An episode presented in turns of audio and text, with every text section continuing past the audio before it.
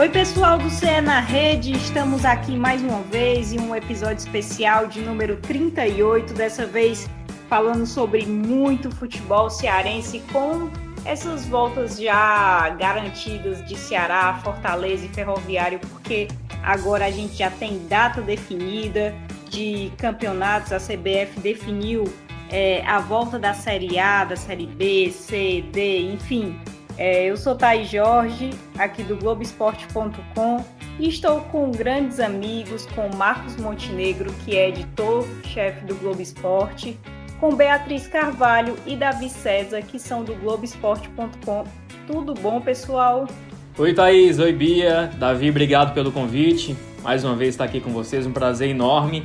Dessa vez de forma diferente, né? Não tinha participado ainda ao vivo, entre aspas, de forma virtual, mas tá dando um pouquinho para matar a saudade de vocês. Em breve a gente vai estar gravando presencialmente de novo, mas vamos bater esse papo aqui legal hoje. Oi Thaís, oi Marcos, oi Davi, oi para quem está ouvindo a gente. É sempre muito bacana participar do Cé na Rede. Hoje um tema bem, bem factual, né? Notícias quentes aí. E o Marcos aqui fazendo aniversário, nos dando a honra de comemorar esse aniversário de GE com a gente, né, Marcos? Olha aí. Bom é assim com o trabalho. Pois é. E aí, galera? Oi, Thaís, Marcos, Bia, tudo bem com vocês? Prazerzaço estar tá participando aqui de mais uma edição do Cé na Rede.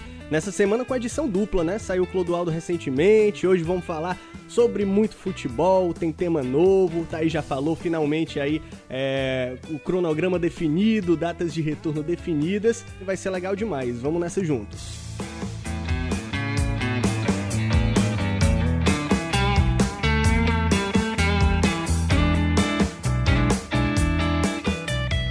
Olha só, eu vou passar aqui, gente, as datas, tá? Todas para os ouvintes se situarem. Série A vai de 9 de agosto a 24 de fevereiro. A Série B vai de 8 de agosto a 30 de janeiro. A Série C vai de 9 de agosto a 31 de janeiro. Série D de 6 de setembro a 7 de fevereiro. Copa do Brasil, 26 de agosto a 10 de fevereiro e Copa do Nordeste, 21 de julho a 4 de agosto. Lembrando que os estaduais, esses, pelo menos o Campeonato Cearense, a gente tem essa previsão de liberação de jogos no dia 20 de julho, na quarta fase, mas nós não temos ainda um calendário definido. É, esse CE na rede a gente faz como uma espécie de há um mês para a Série A, para a Série C, no caso do Ferroviário, Marcos como é que você vê aí essa preparação de Ceará e Fortaleza, sendo os primeiros clubes do Nordeste a começarem a treinar no dia 1 de junho? A gente vem avaliando né, esses treinos, mesmo que não de forma presencial. Como é que você vê essas duas equipes? Acho que primeiro, Thais, é legal a gente ressaltar a projeção que ganhou o futebol cearense com as últimas campanhas, né? O Ceará está indo para o terceiro ano seguido de Série A do Campeonato Brasileiro. O Fortaleza vem de uma campanha histórica, inédita, o melhor nordestino na Série A no ano passado. Então os dois chegam com muito mais atenção dos adversários. Os adversários passam a olhar de uma forma diferente, né? Para vovô e para leão. Tudo bem que o Ceará em 2018 fez uma campanha assim é, impressionante de recuperação, né? Claro que o objetivo de Ceará e Fortaleza é se manter primeiramente na Série A e depois o que vier é lucro. Mas em 2018, o Ceará fazia uma campanha péssima e conseguiu uma recuperação impressionante com Lisca. E chamou muita atenção. Ah, não é possível que no ano seguinte o Ceará faça essa mesma campanha ruim desse jeito e precise se recuperar desse jeito. Acabou que 2019, na minha opinião, chegou a ser pior que 2018, porque o Ceará chegou na última rodada ainda brigando para não cair e com quantidade de pontos muito inferior à média, ele conseguiu se salvar, né? Daí você tira como, como foi difícil para o Ceará escapar, ainda mais dependendo do resultado dos outros, torcendo muito contra o Cruzeiro. Então, para esse ano, a torcida do Ceará, a própria diretoria tem uma expectativa muito melhor, muito maior, né? Para que seja totalmente diferente dos anos anteriores. E é por isso mesmo que a diretoria tem investido muito, investiu muito em reforços, né? O time trouxe mais de um time de reforços, 11, 12 contratações, uma reformulação gigantesca no departamento de futebol, porque antes a gente sabia que o Robson de Castro, presidente do Ceará, acumulava o cargo de presidente e diretor de futebol. Esse ano não. Esse ano o clube criou um departamento com outro diretor, outro gerente, para pensar especificamente nisso e melhorar esse departamento que ainda deixava a desejar para o Ceará. Acabou que o time trouxe muitos reforços e fica essa expectativa para que o terceiro ano seguido não seja nem parecido com os dois anos anteriores, porque o time já teve muitas oportunidades para aprender a fazer diferente do que fez, né? Já errou bastante para conseguir fazer uma campanha muito melhor, como fez o Fortaleza no ano passado. Veio da Série C para a Série B e da Série B logo para a Série C com uma campanha impressionante sob o comando do Rogério Ceni. Fortaleza terminou em nono lugar, pertinho ali da fase de pré-libertadores. Vocês já pensaram Fortaleza alcançar uma pré-libertadores? Foi, foi, foi, muito, foi muito perto, né? Foi quase isso e chamou a atenção do país inteiro pelo jeito do Ceni de jogar, é, agressivo, que não se intimidava nem com grandes times como Flamengo, Palmeiras, chegou a fazer grandes jogos contra o Santos também, Grêmio. Enfim, a campanha chamou muita atenção pelo modo de jogar. E esse ano todo mundo olha para o Fortaleza que mantém o Ceni e ainda traz reforços pontuais com outros olhos, né? Eu acho que a gente pode aprofundar muito ainda essas, essas discussões mas dê para dar uma clareada, eu acho, já, né, no, no que a gente pode esperar de Vovô e Leão. É sim, ó, vou separar aqui as equipes, tá? Olha só, o último jogo que o Fortaleza fez foi na Copa do Nordeste, certo? Antes da parada. Eu vou aqui passar o time porque eu acho que nem todo mundo lembra da escalação, mas eu acho que a gente pode falar um pouco sobre quem chegou, quem pode ganhar uma chance no Brasileirão. O Fortaleza jogou com Felipe Alves, Gabriel Dias Quinteiro, Paulão e Bruno Melo, Felipe, Juninho, David, Oswaldo, Romarinho e Ederson. Então nessa parada, né, Beatriz, chegou chegou o Thiago Orobó, que é artilheiro do Brasil hoje, né? E também tem outro ali que está à espreita dessa vaga, que é o Mariano Vasquez, chegou a jogar em muitos, em atuar, em brilhar até no começo do ano. É, como é que você acha aí que esse Fortaleza pode ser formado? Você acha que vai com essa base mesmo? Pois é, complementando até um pouco o que o Marcos falou, eu acho que o Fortaleza e Ceará largam na frente porque já começaram os treinos, né? Começaram é, no início do mês passado, então já tem essa vantagem de estar treinando há mais tempo. No caso do Fortaleza, tem a vantagem também da consistência, porque o Rogério Ceni já está no seu terceiro ano aí no comando do time, então ele conhece muito bem os jogadores, ele já tem um estilo muito sólido e ele aproveitou essa pausa também para ver questão é, de posicionamento, é, questões táticas para a equipe. Tenho certeza que ele aproveitou muito bem, a gente sabe que ele é muito estudioso. E o Mariano Vasquez, já que você falou nesse nome em especial, ele já vinha ganhando muitas chances, né? Nesse ano, esse ano começou, essa temporada começou muito bem para ele. É, atuou também no, nos jogos da Sul-Americana, foi muito bem, vem se consolidando. É, parecia a gente comentou bastante sobre ele nos outros podcasts no início da temporada, justamente por isso porque parecia que é, ele não tinha engatado ainda e ele alcançou aquele, aquele patamar de maturidade para poder entrar nos jogos e ter essas atuações mais firmes. E estava muito bem. Inclusive, um texto que saiu hoje lá no Globoesporte.com do Tom Tático, né? Fala sobre essa questão do ataque do Fortaleza, que tem essas opções aí, tem Oswaldo, tem é, o Wellington Paulista, e o Rogério Senna ainda segue vendo aí quais são as possibilidades, o que, que, que, ele pode fazer ainda com esse ataque. Tem o Gia Mota, né, que ainda está nessa especulação, será que vem, será que não vem? Que ele poderia trazer também essa, essa alternativa de mais um, um atacante, digamos assim, sem a necessidade daquele centroavante. Apesar do CNT também à disposição, o Elton Paulista e o Edson Carius, que também estavam muito bem. O Edson Carius que a gente sabe que é muito bom, né? Ele já é conhecido no futebol aqui cearense e agora teria essa tem essa oportunidade na Série A também de se mostrar. Enfim, eu acredito que o Fortaleza tem essa solidez mesmo é, tática e com certeza deve largar na frente porque acredito que esteja mais preparado, assim, digamos assim. nessa questão de permanência de técnico e de permanência do elenco também, né? Que já estava bem encaixado nesse início de temporada. Eu acho que é só importante a gente destacar, né, nisso que a Bia falou, por conta das alternativas que o Ceni vai ter que criar esse ano, né? Porque ano passado era uma surpresa para todos os times. Afinal, o Fortaleza estava fazendo o primeiro ano de Série A. Mas esse ano todo mundo já sabe e aprendeu como é que o Ceni gosta de jogar. E uma das alternativas que o Tom Alexandrino citou no Tom Tático, que está lá no Globoesporte.com, que é importante a gente citar, é, são as variações com relação à não utilização de um centroavante, né? E isso cai muito sob o colo do Mariano Vasquez que ano passado não chegou muito bem no clube, mas esse ano logo se adequou, o temperamento ficou um pouquinho mais controlado, né? Ano passado ele, ele era muito esquentado, ele ficou mais controlado, preocupado mesmo em jogar bola, corre o campo todo, é elétrico e cai muito sob é, o colo do Mariano Vasquez e do Jean Mota, caso ele seja mesmo contratado, que está se encaminhando para isso, por conta da polivalência do Jean Mota. Atua não só na lateral, como no meio campo, como ala também. Isso é do jeito que o Ceni gosta. Então a polivalência desses atletas é que vai ajudar o Ceni a surpreender os adversários com uma formação diferente de outro time. Que ele já falou também que vai utilizar bastante assim com substituições, né? Ainda mais tendo o jogo domingo, quarta, domingo, quarta, para poupar, para preservar o físico do pessoal pessoal. Então ele deve trabalhar muito isso. E claro, o Wellington Paulista é muito importante sim, é, é, um titular absoluto do Fortaleza até pouco tempo, é importante taticamente, mas ele também precisa variar um pouquinho para surpreender. E nisso cai sobre o, Mariano e o Gia Mota, caso venha mesmo no que eu falei, porque uma vez que ele utiliza um meia, né, ele tira um centroavante e vice-versa.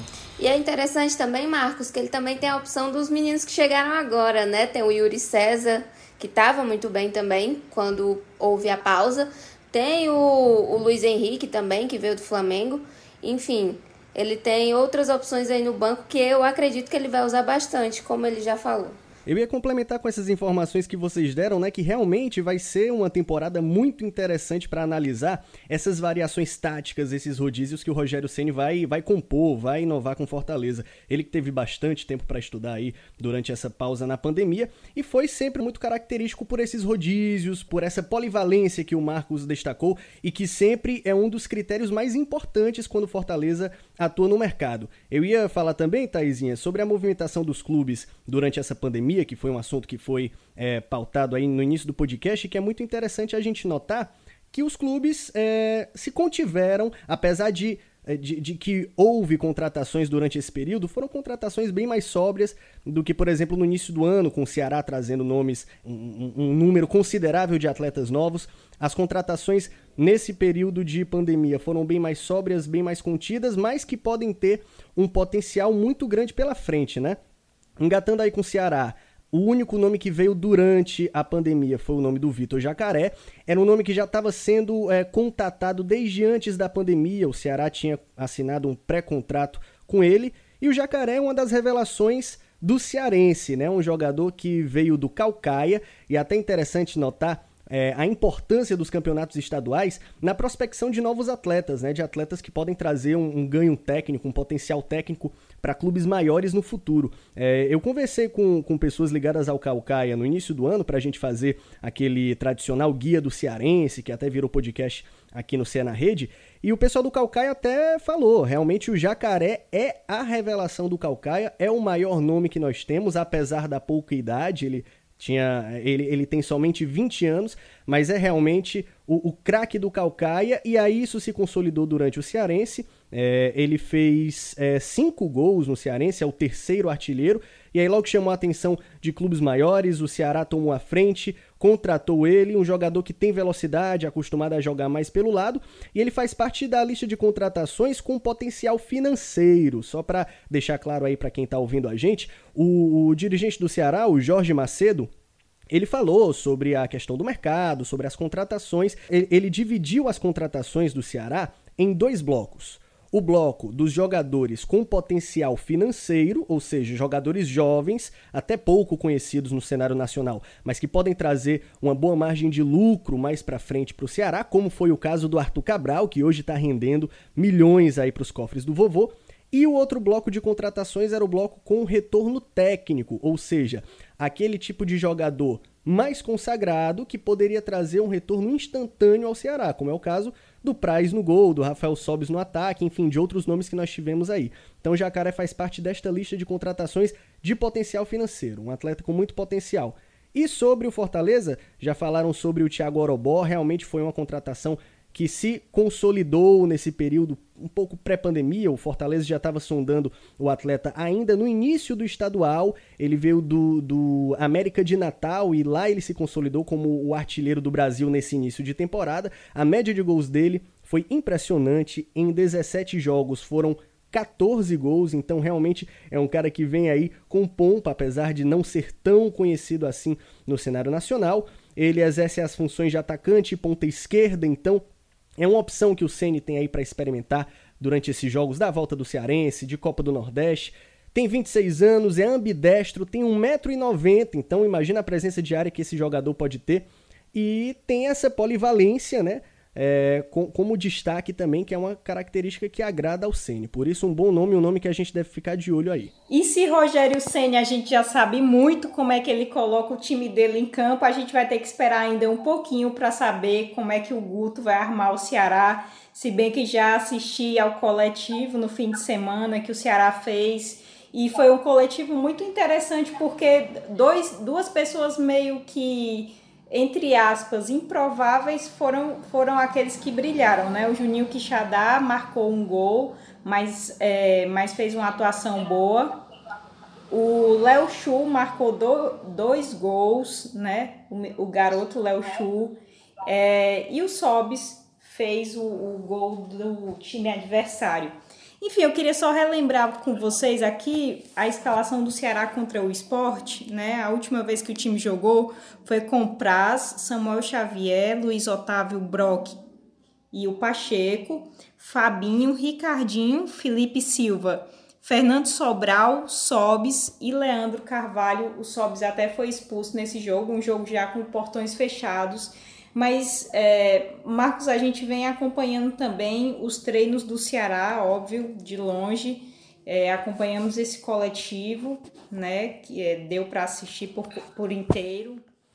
Mas, na tua percepção, e também com essa chegada do jacaré, enfim, com a tua percepção, quem você acha que vai ganhar chance com o Guto? Até porque foram tantos jogadores né, que já atuaram sob comando dele. Em todas as coletivas, os, jogadores vêm, vêm falando da confiança que ele está passando né, para todo mundo. Enfim, que é um cara atencioso até mesmo com quem está subindo da base também. A Bia chegou até a fazer uma, essa matéria também recentemente é, eu queria que tu falasse um pouco dessa tua percepção dos treinos e quem acha, quem você acha que vai ganhar mais chance. Eu acho que a, que a base é mais ou menos essa, né, Thaís? Fernando Praz é incontestável ali, a titularidade dele, embora o Diogo Silva tenha feito alguns bons trabalhos, mas ele chegou para ser titular, isso é fato, um, um, líder nato também. Na zaga ali, Luiz Otávio paga no salque, Samuel Xavier também incontestável, né? Embora o Eduardo seja um bom jogador e tenha até feito alguns bons jogos no começo da temporada, o Samuel Xavier não tem outro no nível dele. É, é um dos melhores laterais até do país, o Samuel Xavier. Na lateral esquerda fica o Bruno Pacheco mesmo, talvez. O Alisson pode ameaçar. Tem o Kelvin também da base, né? Lateral esquerda que a gente lembra teve problemas ano passado com o João Lucas, Carleto. Nenhum foi unanimidade. O Carleto chegou até a ir embora no meio da temporada. Enfim, uma coisa meio polêmica. Agora no meu campo, no meu campo, Charles não tem como ficar fora desse time. Há quem defenda que Ricardinho é, não tem lá o mesmo gás de sempre, mas eu acho que o Ricardinho é uma peça fundamental em liderança também, em cabeça pensante. Ele tem um passe diferenciado, encontra um companheiro em melhor posição como nenhum outro encontra. Eu acho que Charles e Ricardinho se mantêm nessa equipe também. E aí o resto é, é brigar por posição mesmo. Eu acho que a gente vai vendo ao longo da temporada. Vai merecer quem fizer por merecer de fato. Tem Martin, tem William Oliveira, mas mais pra frente a gente vê o Felipe Bachola, o Felipe Bachola que por muito tempo deixou a desejar com relação a outra passagem dele pelo Ceará, mas já no fim do ano passado voltou a apresentar o futebol que todos esperavam no Bachola e é um forte candidato de fato à camisa 10 desse time no Campeonato Brasileiro. O Fernando Sobral surpreendeu com ótimas atuações, algumas ótimas atuações no começo da temporada, diferentemente do ano passado, cresceu também o Sobral. E aí vem a surpresa do Quixadá, né? Quixadá que muita gente deposita bastante expectativa nele foi prejudicado com a lesão, depois não conseguiu render tudo que rendia.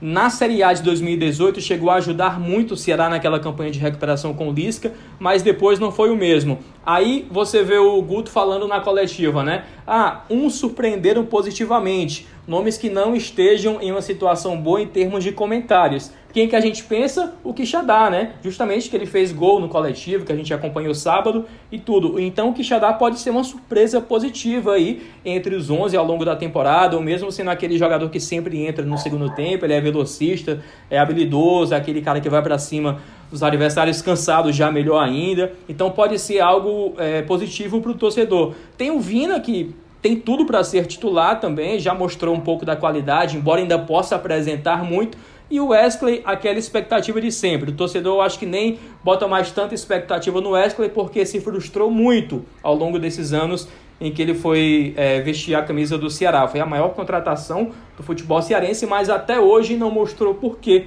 que foi essa maior contratação. Agora no ataque eu queria que vocês discutissem comigo, porque são é, um, 13 atletas aqui no ataque do Ceará. Bergson, Chico, se a gente levar em conta como atacante, não como meia, o Kleber, né, que veio do Barbalha, Cristiano, que veio da base, o Jacaré, que o Jacaré que o Davi falou, o Leandro Carvalho, o Léo Chu, reforço, Lima, que ainda também não, não, faz tempo que não faz um bom jogo com a camisa do Ceará, ainda está deixando a desejar, Matheus Gonçalves, Rafael Sobes, aí sim, fazendo gol bastante antes da pandemia, justificando né, toda a expectativa, o, o, o tanto que o time gastou com ele para trazê-lo. Rick, Rodrigão e Rogério. E aqui eu destaco o Rodrigão. O Rodrigão foi um cara que veio com um currículo cheio de gols né, no Curitiba. Não mostrou a que veio ainda, é mais um nessa lista que tem muito a mostrar, mas dizem que nessa pandemia, nessa quarentena aí, o cara treinou feito louco é, para manter a forma, para manter não, porque alguns questionavam a forma física, mas para deixar o shape ali em dia, né, ficar mais magrinho, perder um pouco de gordura também. Então, o Rodrigão pode ser outro que surpreenda aí nesses jogos depois da, da pandemia. Eu queria que vocês avaliassem esse ataque. O Ceará que tanto deixou a desejar no ataque nos últimos anos. Ah, teve o Galhardo recentemente, beleza, o Galhardo, mas não é atacante, é aquele meio que desandou a fazer gols. Mas o ataque que deixava a desejar, a bola não entrava, chegando ao ponto do Ceará ter jejuns e jejuns sem vencer. Com esse tanto de atacante, será que vai dar certo hoje? Ô Marcos, até interessante você falou aí do, do Rodrigão. Quando você estava falando dos mistérios do Ceará, foi um dos nomes que me veio à mente, o nome do Rodrigão, porque era um cara que, desde antes da pandemia, naqueles treinos de, de pré-temporada, logo quando chegou, é, muito se falava sobre o Rodrigão já ser um dos destaques dos treinamentos do Ceará, né? Mas aí quando chegava na hora do jogo, não, não ia tão bem, né? Teve esse, esse questionamento com o porte físico, mas é bom ficar de olho, assim, com o Rodrigão, porque é uma, é uma incógnita incógnita, né? Ninguém sabe como é que vai chegar. Ele foi bem determinado durante esse período de pandemia para perder peso, para ficar no shape, então pode ser que seja um nome aí interessante, o Rodrigão. A gente já tem nomes como Bergson, Matheus Gonçalves, que já vinham mais como coadjuvantes, já não vinham apresentando um, um, um futebol tão consolidado para disputar aí por uma titularidade. Pois é, eu também concordo com você sobre o Rafael Sobis, realmente não tenho o que contestar. É o artilheiro do time, né? Vinha muito bem. Então, é esse nome no ataque.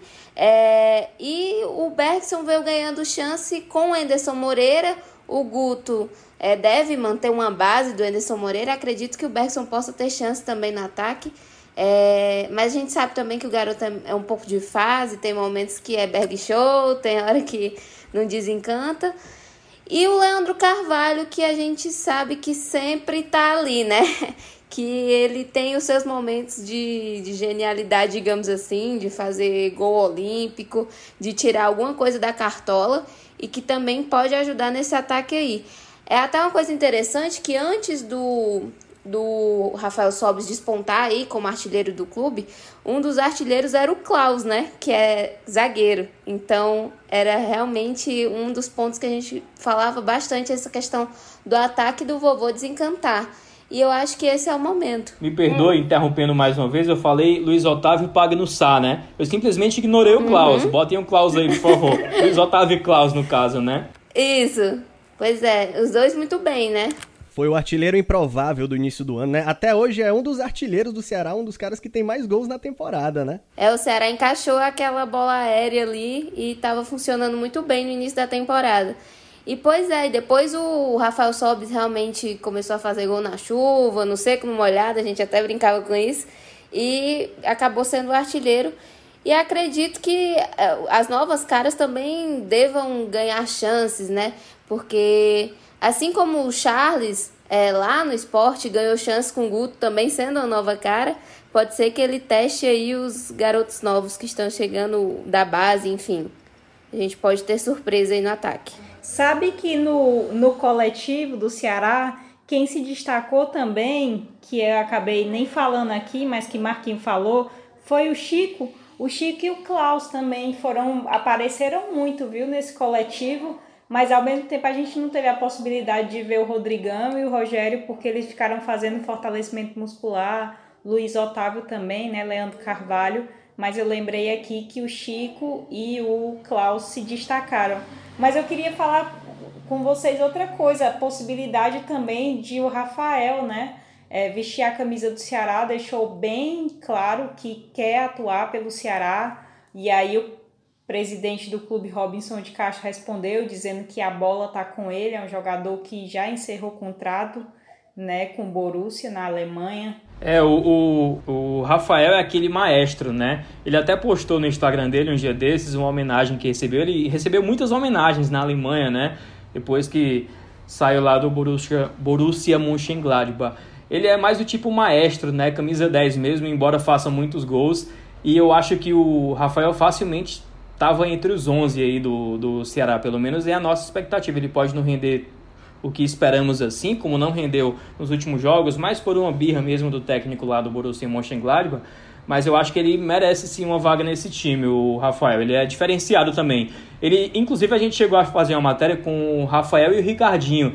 E eles levantaram a possibilidade de jogar juntos, né? Um de cada lado ali no meio campo ia ser interessante de ver. Eu queria só tocar no ponto agora da gestão, né? Pra gente falar um pouco antes de entrar no, no Nordeste na rede para a gente falar um pouco das gestões, até citar esse balanço que saiu agora, que o Fortaleza teve um déficit de 10 milhões no primeiro trimestre de 2020. Só lembrando aqui, esse balanço é de janeiro, fevereiro e março.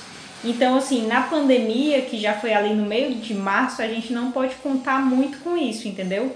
Isso vai ficar para o balanço até o meio do ano. Mas assim, apesar desses números, são gestões muito consolidadas e que passam muita confiança, né, pessoal, para esse para essa retomada de Série A. A gente sabe que é, é preciso muito equilíbrio, né, dos times, principalmente nessas questões de contratações, essa questão de não ter público, mas Ceará e Fortaleza estão sabendo é, fazer, por exemplo, essa questão do mosaico ou então da transmissão dentro do carro, né, num shopping. Enfim, queria que a gente falasse um pouco dessas gestões. A gente chega com muita confiança na Série A por causa disso. É, déficit nunca é bom, né? Déficit, mas eu acho que é mais uma questão contábil ali de ajustar, né? É, de distribuir ao longo dos anos a despesa que entra nesse balanço desse trimestre.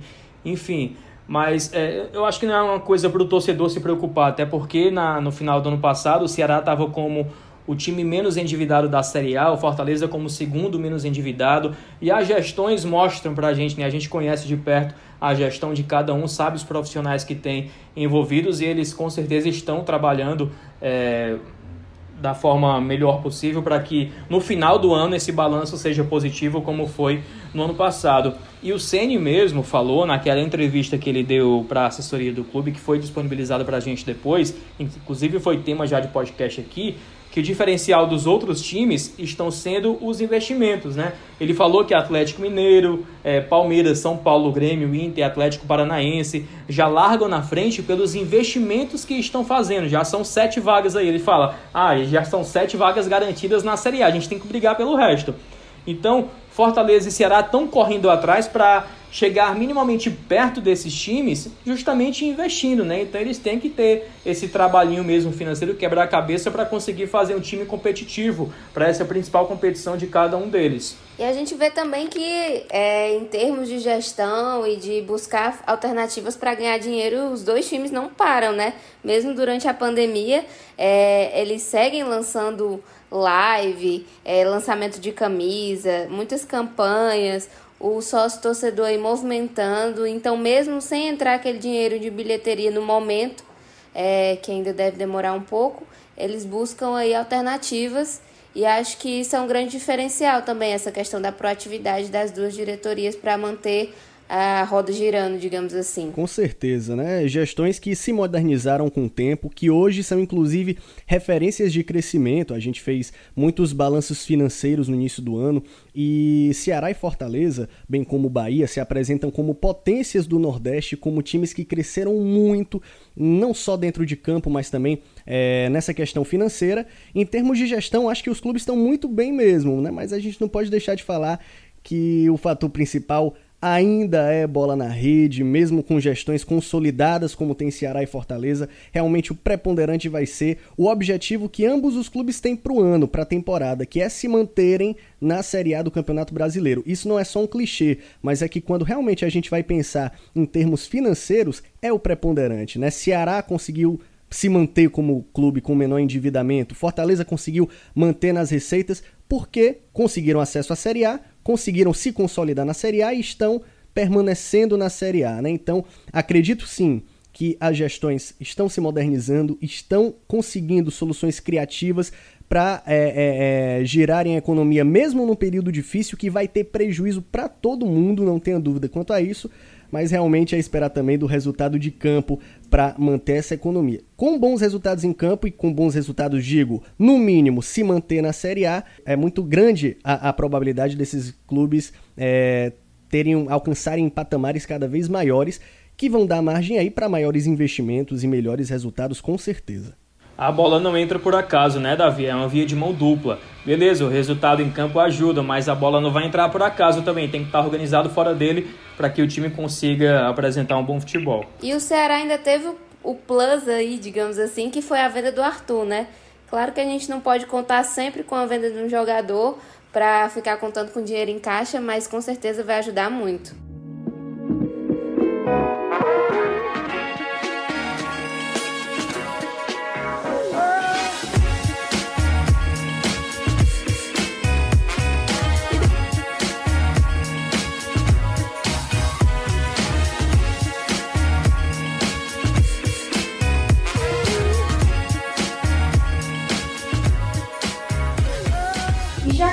Falando aqui de Série A do brasileiro, a gente tem um representante que é o Ferroviário, não na Série A, mas na Série C. O Ferrão fez uma campanha bem surpreendente até no ano passado, mas acabou não conseguindo ter êxito no final da, do campeonato.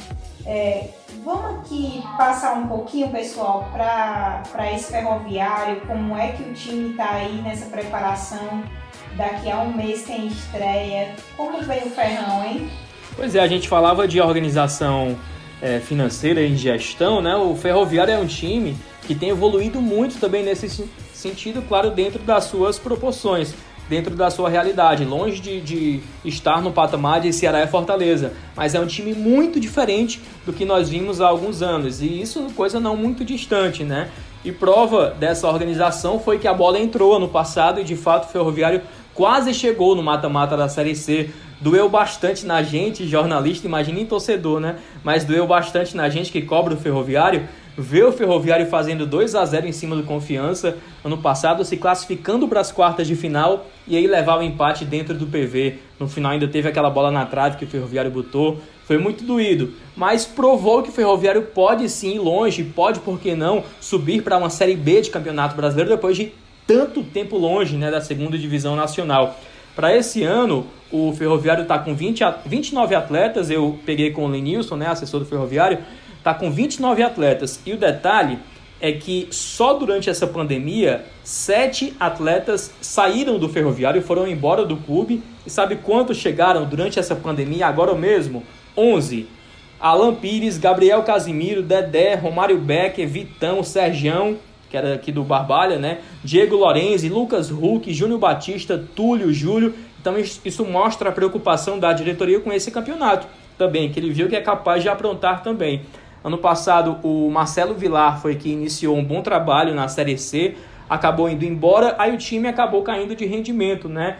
Saiu o Vilar, veio o Leandro Campos, que foi muito mal. Depois veio o Marcelo Veiga, tentou fazer uma recuperação ali, organizar minimamente o time. Também não conseguiu avançar até o mata-mata, mas para esse ano, que começou mal também com o Zé Teodoro, mas logo depois veio o Anderson Batatais, fez uma campanha é, rapidinho ali, em poucos jogos o time se recuperou, né, com o técnico Anderson Batatais no Campeonato Cearense, tanto é que hoje é o time já classificado para as semifinais do campeonato, com o jogo a mais, mas já classificado, e, inclusive o, o Vilar, que voltou, né, já, disse que vai brigar por título, viu, vai brigar por título do Campeonato Cearense.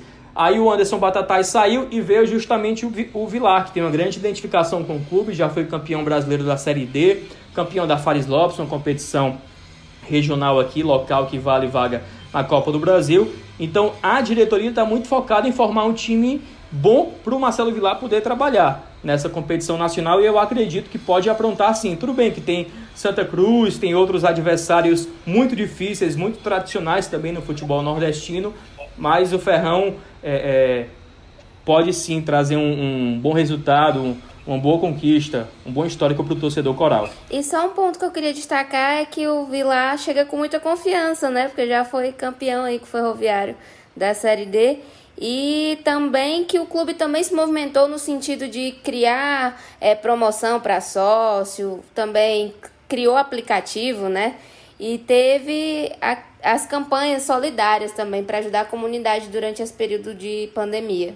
Foram, foram ações legais. Pessoal, legal também que esse ano o Ferroviário, bem como os outros 19 times da Série C, vão ter aí pela frente um novo formato de Série C, né? A primeira fase está mantida, mesma coisa, duas chaves de 10 clubes em cada uma, né, em cada um dos grupos, mas a segunda etapa vai passar por modificação, não vai ser mais aquele mata-mata tradicional e que complicava a vida de muita gente, viu? Chegava a ser até frustrante para muitas equipes que faziam boas campanhas, se consolidavam durante boa parte da temporada, mas que acabavam tropeçando no mata-mata. Esse ano, o, a Série C vai ser decidida em quadrangulares. Passada a primeira fase, os dois primeiros de cada grupo serão os quatro é, clubes classificados com acesso para a Série B e os dois primeiros, no caso o primeiro do quadrangular A e o primeiro do quadrangular B, disputarão final, né, para garantir é, campeonato e, e vice-campeonato da Série C. Então é uma disputa diferente, uma disputa que muda os moldes da Série C e que talvez traga esperança para times que, que tenham trajetórias mais consolidadas durante a temporada, né? É sim, Davi. E agora a gente que tá cada um de casa, eu vou pedir para vocês imaginarem a gente pegando, fazendo a mala, indo para rodoviária ou para o aeroporto, para dar um giro pelo Nordeste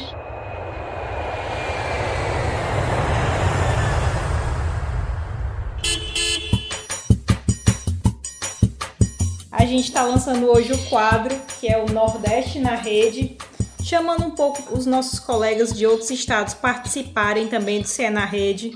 E aí eu vou aqui tá chamar primeiro o Vitor Melo, que é editor do Globoesporte.com em Alagoas. Ele vai trazer um pouco do panorama de CRB e CSA pra gente. Fala, Vitor! Salve, salve, amigos do Globoesporte.com. Vamos falar sobre a preparação de CRB e CSA.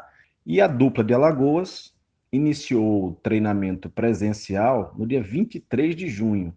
Há mais de duas semanas, eles estão trabalhando nos CTs e a expectativa dos dois é de lutar pelo acesso. O CSA subiu para a Série A em 2018, no ano passado caiu para a Série B, e o CRB vem batendo na trave. No ano passado chegou a brigar pelo acesso e tenta alcançar esse objetivo em 2020. Até investiu para isso.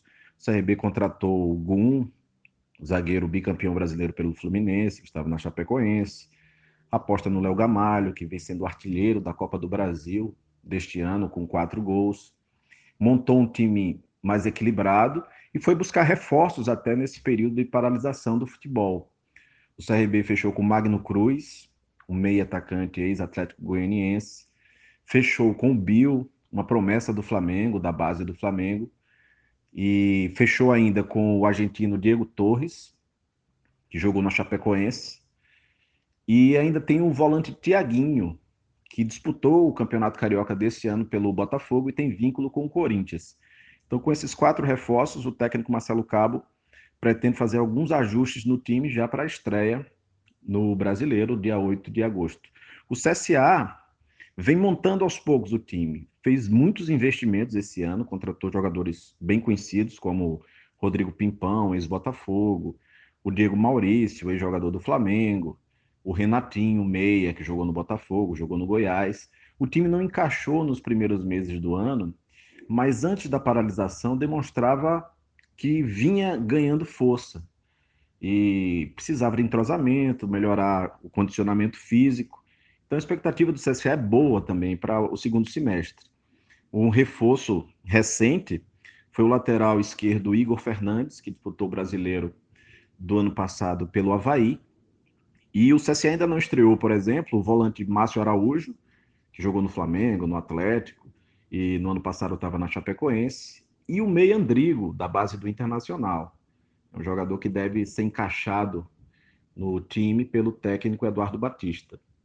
E agora também os times já sabem que vão disputar a Copa do Nordeste no dia 21 de julho e aceleraram a preparação. Nas próximas semanas, CRB e CSA devem investir na parte tática, porque trabalharam mais a parte física nessas duas primeiras semanas após a volta.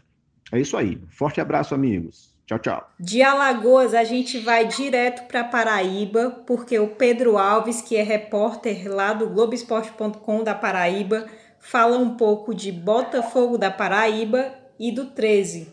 Bem-vindo, Pedro. Fala, galera do CE na Rede, o podcast CE na Rede.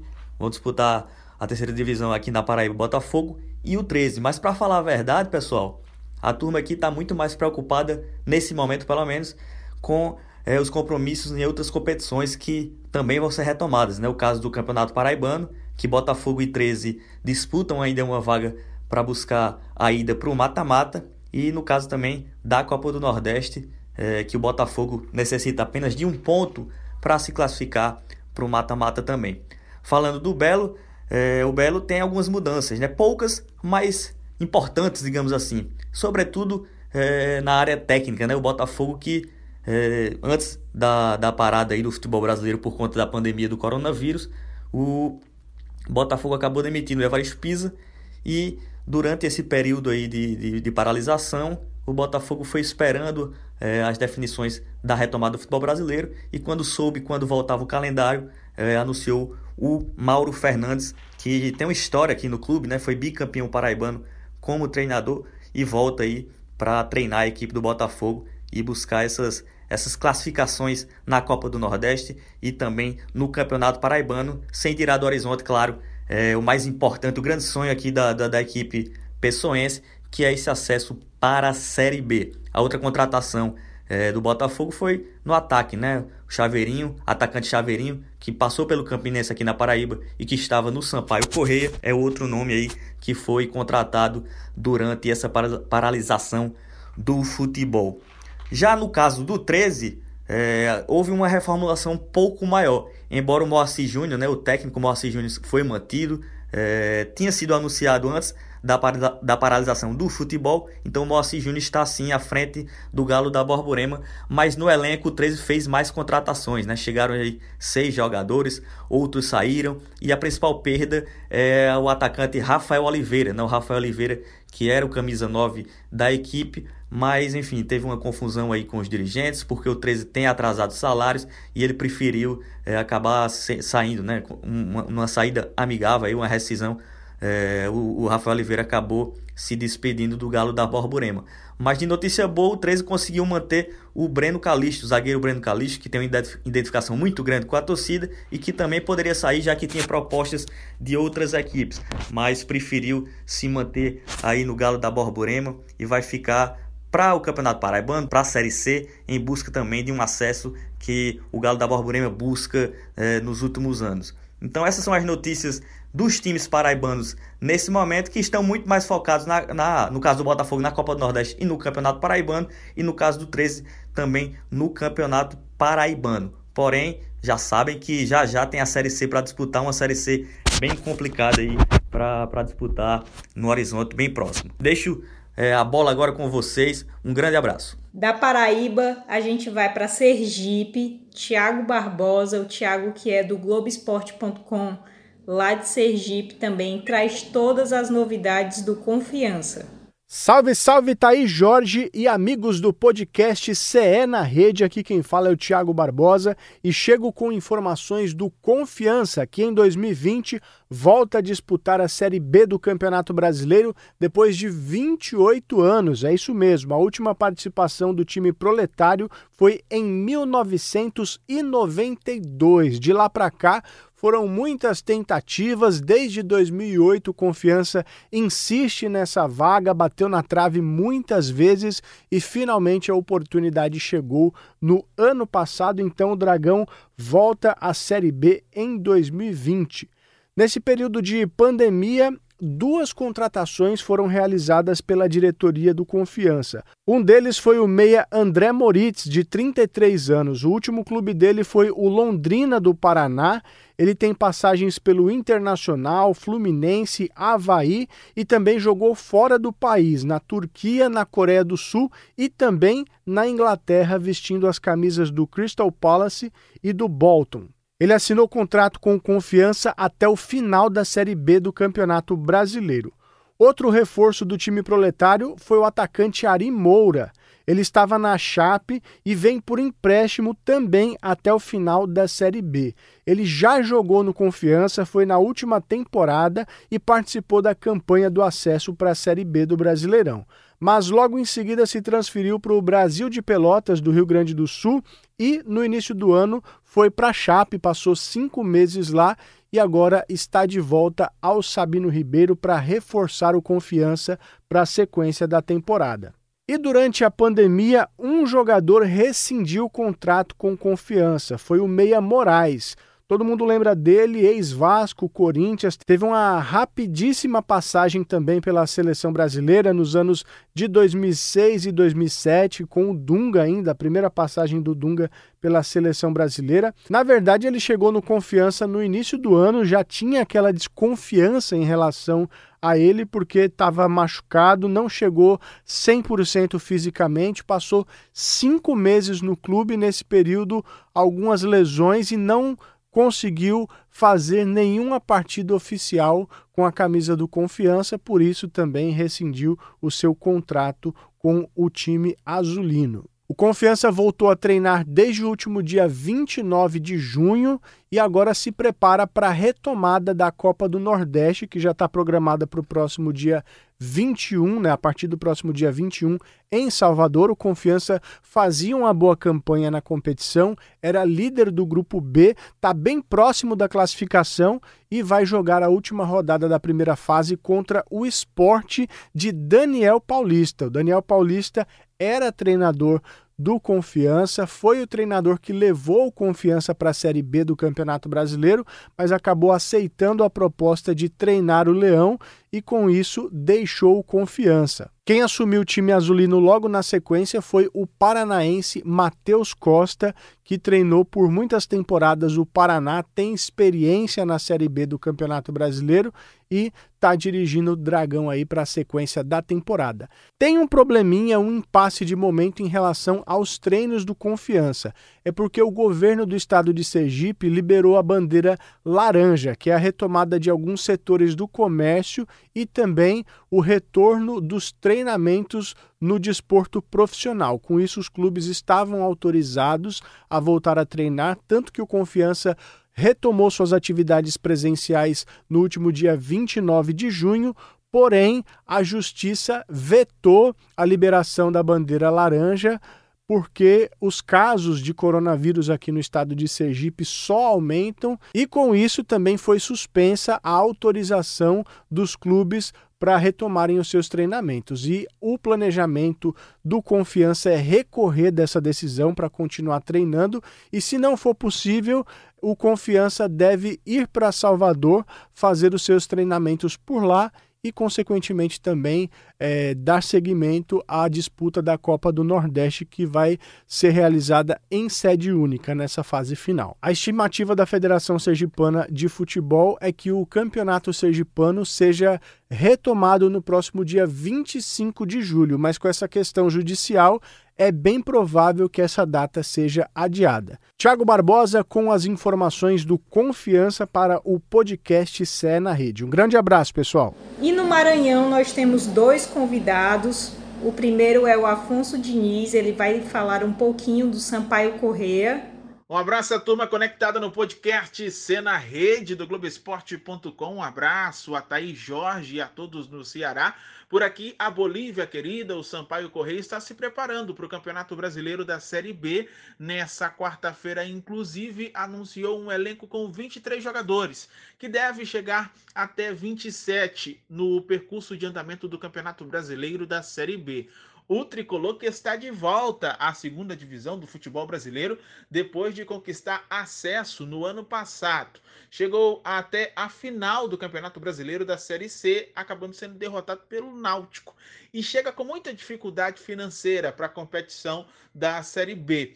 Isso porque o tricolor pela primeira vez foi eliminado na primeira fase da Copa do Brasil e as cotas em que o Sampaio Correa vinha buscando seus recursos para o andamento da temporada acabaram se esgotando, porque também não conseguiu chegar na fase de grupos da Copa do Nordeste. Foi eliminado ainda na fase pré pelo Confiança. Tudo isso, a falta de recursos, de patrocínio, fez com que o Sampaio Corrêa tivesse, inclusive, que conviver com salários atrasados. Salários que, neste momento, o clube já diz que estão em dia, já que o tricolor conseguiu adiantamento do Campeonato Brasileiro da Série B em termos de cotas. Neste momento, o time é treinado pelo técnico Léo Condé, que chegou uma semana antes do time cancelar as atividades em torno da pandemia. O tricolor iniciou os seus treinamentos dentro desse período pandêmico na última segunda-feira, vem realizando os protocolos e na última quarta-feira iniciou os seus trabalhos físicos. A expectativa e o discurso de diretoria, comissão técnica e jogadores é que o Sampaio Correia consiga uma campanha de permanência. Claro, existem todos os sonhos, todas as expectativas, mas o discurso do Sampaio é de permanecer no Campeonato Brasileiro da Série B. Como destaque do elenco em peças remanescentes, o Eloy, por exemplo, que esteve jogando no Vozão, no Ceará, o Paulo Sérgio, capitão do time, permanece e entre as grandes contratações, o Sampaio Correia resolveu fazer bem a média dos movimentos de mercado do sudeste do país. O Léo Condé é mineiro e trouxe uma série de jogadores do futebol mineiro e trouxe também do seu ex-clube, o São Bento, que vinha disputando o Campeonato Paulista e ele era o treinador, foi o seu último clube o time tricolor ainda deve buscar também um goleiro, já que se desfez de Andrei, que foi inclusive eleito em 2018 o craque da Copa do Nordeste. Nesse momento, o time tem o João Gabriel, que veio do Vitória, e o Neguete, que veio do URT. Entre os atacantes de destaque, Luan Santos, que já se destacou pelo time do ABC, pelo Vitória, o Rony, que se destacou bastante com a camisa do Sampaio Correia na temporada passada, e tem o Thiago Santos, que já jogou Série B pelo próprio Sampaio Correia. O time é bem modesto, está buscando a permanência no Campeonato Brasileiro da Série B. Esse é o objetivo. Um abraço, gente. Até mais. E depois do Afonso Diniz, a gente traz o Matheus Sampaio, o Matheus que traz um pouco das novidades do Imperatriz. Olá, Thaís e aos amigos do Globoesporte.com no Ceará. É um prazer participar dessa edição do podcast no Ceará na Rede para falar do Imperatriz, aqui no Maranhão, e vive um dilema nessa retomada das atividades do futebol. Para se ter uma ideia, o clube é o único dos quatro grandes aqui do estado que ainda não estipulou data para voltar aos treinos. Com a situação financeira crítica causada pela pandemia, o clube não possui recursos para testagem de Covid-19 no elenco, comissão técnica e os demais funcionários. Logo, isso também acaba dificultando o caminho da diretoria em tentar seguir os protocolos de saúde exigidos pela CBF né, e autoridades sanitárias. O que atrapalha também a logística para receber os atletas de forma segura, empurrando qualquer prospecção de datas para a retomada dos treinos. O detalhe também é que, à medida que os dias vão se passando aí, o Imperatriz vai acabando entrando em uma espécie de corrida contra o tempo, tendo em vista que o primeiro compromisso já é logo ali, a partir do dia 21 de julho, pela Copa do Nordeste, onde joga contra o FEI paulistano fora de casa. De acordo com a diretoria, o caminho será utilizar o apoio da Liga do Nordeste, que vai custear toda a operação dessa testagem dos clubes participantes do Nordestão e usar como comprovante em outras competições, como o estadual e o brasileiro da Série C. Lembrando que o Imperatriz só tem um jogo pela Copa do Nordeste, que é justamente contra o FEI paulistano, para cumprir aí essa tabela mesmo desclassificado. Uma situação até controversa do início da temporada, né, gente? O time foi ativo no mercado no início do ano. Foi o primeiro a iniciar as atividades de preparação do estado, lá em janeiro. E nessa retomada, o clube viu um cenário bastante complicado, onde os patrocinadores recuaram e a queda vertiginosa do programa sócio-torcedor assustou a diretoria. O clube previa anunciar ao menos quatro novidades no elenco após essa paralisação, mas as negociações travaram por conta dessa dificuldade financeira, o que mostra aí esse abismo entre um time que começou bem a temporada, à frente até de times grandes aqui no estado como Sampaio, Moto, e acabou ficando aí parando no tempo, tropeçando nas competições, e foi um, um cenário em que o time acabou não se encontrando eh, antes da paralisação. Agora, o grande desafio do técnico Paulinho Kobayashi será recuperar a confiança desse elenco para continuar a temporada de forma digna e apagar um primeiro semestre abaixo do projetado pelo clube, que por sinal era o único que tinha um calendário extenso aqui no Maranhão, como o Campeonato Estadual, a Copa do Brasil, a Copa do Nordeste e o Brasileiro da Série C. Um grande abraço para vocês, pessoal, e até a próxima. São times que estão tanto na Série B quanto na Série C do Campeonato Brasileiro a gente já não tem, né? Aqui a gente já teve até o Icasa na Série B, representantes na Série B também, mas esse ano a gente não tem nenhum representante na Série B e tem o Ferrão na Série C, por isso que a gente resolveu trazer um pouquinho das novidades também dos nossos colegas de outros estados. Tenho certeza que vocês estão aí na ansiedade, né, para ver bola rolando. Agora, outra coisa: Natal e Réveillon viu? Esse negócio de, de, de viajar, não sei o quê. Aí vocês podem esquecer, porque é TR. Férias suspensas. Sabe que o Juliano me mandou uma mensagem hoje. É, viu, Marcos? Especialmente para você. Juliano mandou uma mensagem para mim logo dizendo assim: Olha, acabou a história de férias no carnaval, viu? Rodadas decisivas. Aí eu, pronto, já, já não ia ter carnaval. Então não vai ter mesmo. Acabou, né? Acabou isso aí. Pois é, daqui a pouco vão começar as negociações pra gente mudar as férias de todo mundo, né? Porque dezembro era o mês que a gente tirava férias, né? Sem campeonato. Mas tudo mudou. Eu não vou nem falar novo normal, porque já tá enchendo o saco essa palavra, mas não deixa de ser tudo novo, então a gente vai ter que se adaptar. E os atletas, eu não sei se vão gostar muito, né? É, passar Natal, Réveillon longe da família, mas paciência.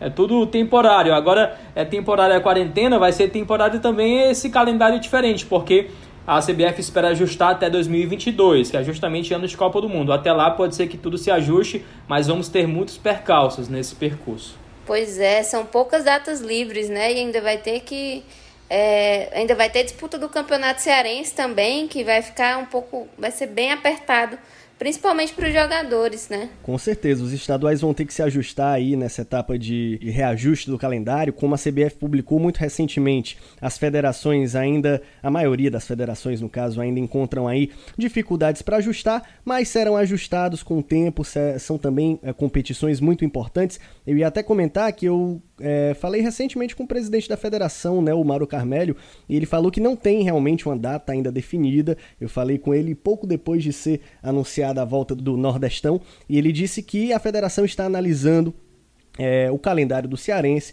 Com certeza é uma competição muito importante aí, até para a gente ter esses jogos que vão servir como se fossem também uma pré-temporada para o Brasileirão. É, se, se o Cearense antes servia como uma espécie de preparação, né, de pré-temporada para o Brasileiro, há uma grande chance de ocorrer até junto com o Brasileiro. Enfim, não quero ficar aqui levantando teorias e nem é, anunciando coisas que ainda não, não, não há uma certeza. Mas certo mesmo é que eu amei estar aqui nesse podcast com vocês. Foi muito legal o nosso bate-papo é, com outras pessoas também do Nordeste. Então a gente vai seguir sempre fazendo isso. Queria começar agradecendo ao Marcos e dando parabéns também por um ano de Globo Esporte. O Marcos que era do jornalismo da TV Verdes Mares, depois voltou para o esporte e hoje a gente é, integra uma equipe muito legal e que tem toda a abertura entre TV e site. Parabéns e obrigada por estar aqui, Marcos. Legal, obrigado também, Thaís. Muito bom, muito bom estar sempre com vocês. Eu acho que tudo ficou menos tenso para mim, que tive esse desafio, né? Ficou, deu, deu um nervoso a menos sabendo que vocês estavam junto comigo, então tudo ficou mais fácil. Obrigado a todos vocês pela parceria e pelo convite hoje participar do podcast aqui também, foi muito bom. Desculpem ter falado demais, né? Que eu acho que eu falei um pouquinho demais, mas é porque quando a gente se empolga, gosta do assunto, a gente se empolga, fala mesmo. Espero que isso não seja impeditivo para outros convites. Que é isso, Marcos, a gente adora. e tem essa coisa de que ninguém é falso aqui não, viu? Então se eu tô falando que realmente é legal é porque é. Eu sei, eu sei, eu sei. Bia, é, muito obrigada também pela tua participação sempre. Ah, obrigada, Thaís, pelo convite. Convite que eu digo assim, né? Mas já tô aqui sempre e eu gosto muito de participar do Cé na Rede. É muito bacana participar com o Marcos, com o Davi. E pois é, Marcos, mas a gente gosta de quem fala muito mesmo, tá? Não se preocupe não. Por isso que a gente carimba carteirinha aqui. Pois é, gente, muito obrigada. Agradeço também a você que ouviu até aqui, né, o nosso podcast. E até a próxima semana, toda sexta-feira, coisa nova no Cé na Rede. Davi, muito obrigada. Você que também edita o podcast, deixa tudo tão bonitinho. Muito obrigada, viu? Valeu, gente. Mais uma vez estar participando aqui. Eu que agradeço por todos os convites. É sempre um grande prazer também editar o Cé na Rede, é muito divertido. É... E o podcast tá voando, viu? Coisa boa esse NE na Rede que chegou nessa edição. Bom demais sempre expandir os temas aqui do Cé na Rede. Não é a primeira vez, né, que já muito recentemente a gente falou até sobre seleção brasileira. Se você não ouviu, vá lá, escute aí depois desse podcast, tá muito bacana o papo que a gente bateu é, sobre o jogo Brasil e Colômbia da Copa de 2014. A gente relembrou esse jogo que completou recentemente seis anos. Muito legal estar tá participando também aqui hoje, falando sobre esses assuntos mais factuais, agora que a gente já tem todas as datas definidas das competições CBF. E até a próxima, pessoal. Grande abraço. Obrigada a todo mundo que escutou. Esse podcast tem edição de áudio de Davi César, coordenação de Rafael Barros e gerência de André Amaral. Até a próxima. Tchau, tchau.